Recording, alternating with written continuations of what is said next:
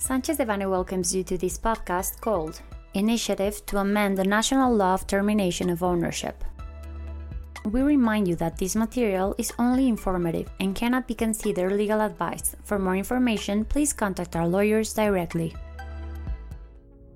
On July 21, 2021, Representative Silvia Lorena Villavicencio Ayala of the Morena Parliamentary Group Representatives Dulce Maria Sauri Riancho and Maria Sara Rocha Medina of the Institutional Revolutionary Party Parliamentary Group, Representative Juan Carlos Romero Hicks of the National Action Party Parliamentary Group,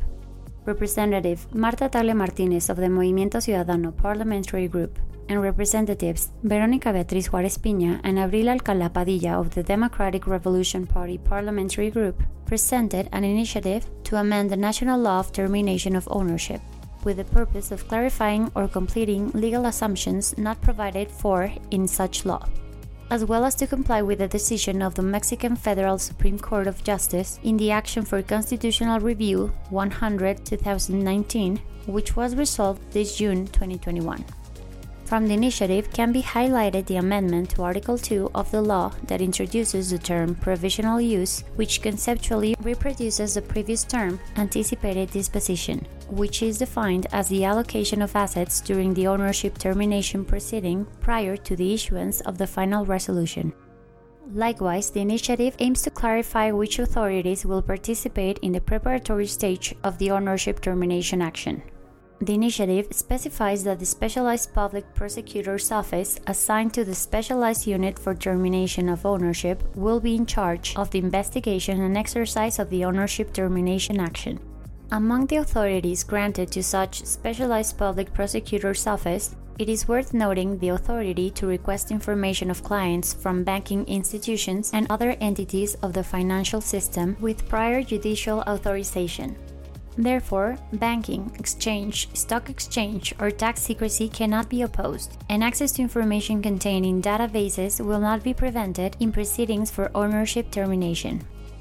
Once information has been gathered by the Specialized Public Prosecutor's Office to exercise the ownership termination action, the owner of the asset will be summoned so that he she may appear to justify the legitimate origin of the asset ownership within a term that shall not exceed 20 business days.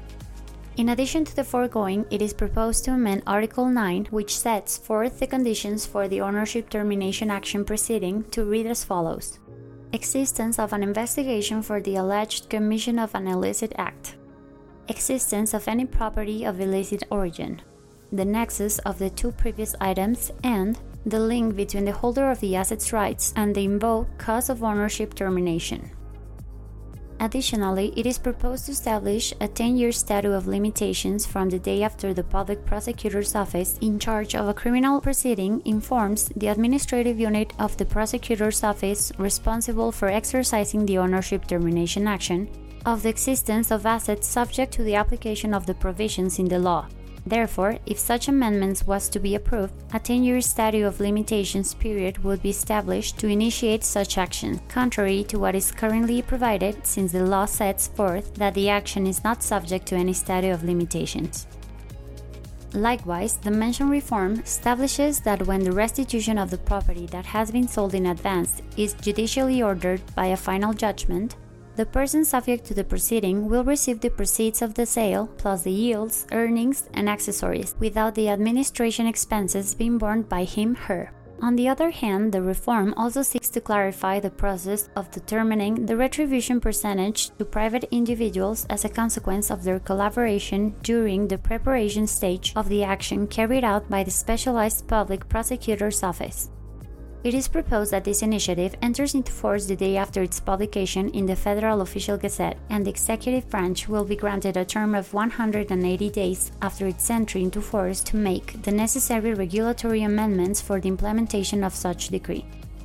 For more information regarding the issuance of the National Law of Ownership Termination, please see the prior newsletter published by our firm on October 3, 2019, available at sanchezdevanny.com. This content was prepared by Verónica Esquivel Patiño, Carlos Yunes Gordillo, José Miguel Ortiz Otero, and Alonso Sandoval Arroyo. members of the real estate, infrastructure, and hospitality practice, and litigation and alternative dispute resolution practice. For any questions or comments on this material, please contact us directly or visit our website, sanchezdevanny.com.